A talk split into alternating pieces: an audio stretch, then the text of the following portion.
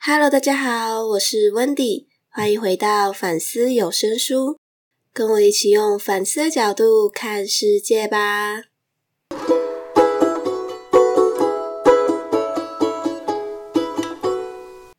情绪是每个人都拥有的，不管是正面还是负面。想问大家，最近感受到情绪是什么呢？其实大多时候的情绪感受较轻微。不会累积在心里太久，也不容易察觉。那若遇到较强烈的情绪呢？大家是如何面对它的？是会宣泄出来，还是看情况和对象，亦或者是压抑下来？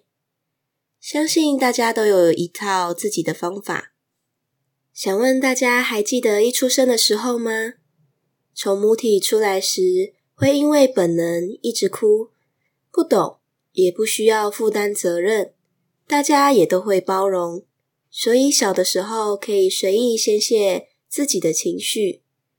但成年之后，开始会对情绪克制、隐藏和压抑。想问大家都怎么处理自己的情绪呢？真的接受面对了吗？可能会认为这是生长痛的一种，会觉得越成熟的人越没有情绪。其实刚好相反，成熟的人很了解自己的情绪，知道怎么用恰当、健康的方式表达自己的情绪，使周围人可以接受。简而言之，越成熟的人越会控制自己的情绪。讲到这里，想跟大家分享书中提到的故事。作者当时与婆婆住在一起，婆婆有固有的卫生习惯，时常打扫。看到作者洗过的碗，会觉得不干净，再重新洗过，花很多很多时间在卫生上，又要去接孙女上下学，每天的身体越做越累，不堪负荷。作家非常担心，觉得不能再这样下去了。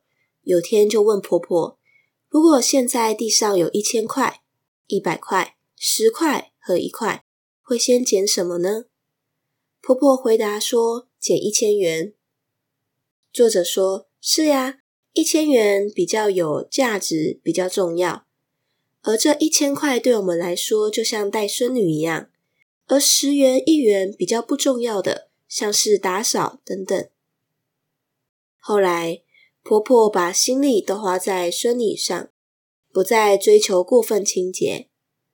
听到这里，想问大家：对于你来说，现在的一千块是什么呢？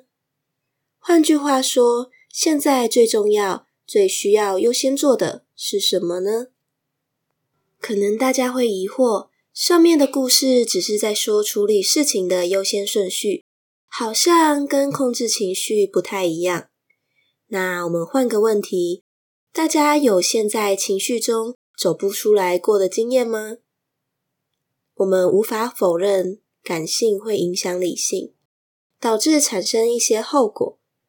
如果把一千块当做要处理的事情，把情绪当做十元一元，试着把握真正重要的。如果错把情绪当做一千块处理，就会损失很多。而这样排列优先顺序，会很神奇的发现，不会有这么大的情绪。因为你已经把情绪当作十元一元，觉得不重要了。再跟大家分享一个故事，取自一本理财书。儿子很喜欢骑脚踏车，在父子俩的商量后，打算要环岛。在环岛的时候，途中突然下大雨，只能先停下休息。儿子马上跟爸爸抱怨：“怎么会突然下雨呢？”一直发牢骚，爸爸没回应。雨停了，就继续骑。到中途水瓶的水喝完了，儿子又抱怨说：“还要多久？撑不下去了。”爸爸问儿子：“你想要怎么解决没水的问题呢？”儿子回：“找附近休息站买水。”爸爸说：“好，再骑十分钟会有一个超商可以买水。”一天下来，回到了住宿处，爸爸找儿子聊天。讲到这里，先暂停一下，想问大家觉得爸爸会说什么呢？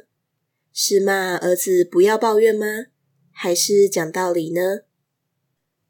爸爸问了一句：“为什么在路上两次抱怨，第一次会不理你，第二次才回应你呢？”儿子回说：“不知道。”爸爸说：“因为第一次的抱怨是不可能控制的，第二次是可以控制的。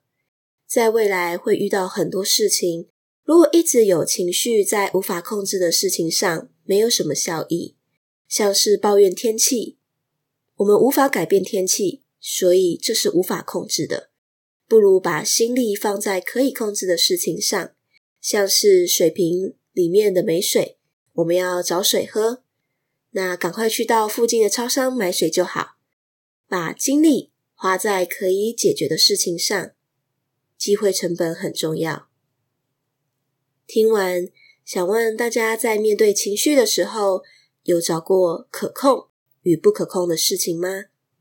以上两则故事在面对情绪所思考的方向不同。如一开始所说，越成熟的人越能控制情绪，越能健康地表达自己的情绪。想问大家，要变得成熟，还能努力些什么呢？不瞒大家说，为了赶上成熟的步伐，这两则故事是我实际运用在生活中。分出优先顺序和找出可控与不可控，在此分享给大家。好啦，今天就先说到这里。反思有声书，我们下次再见，拜拜。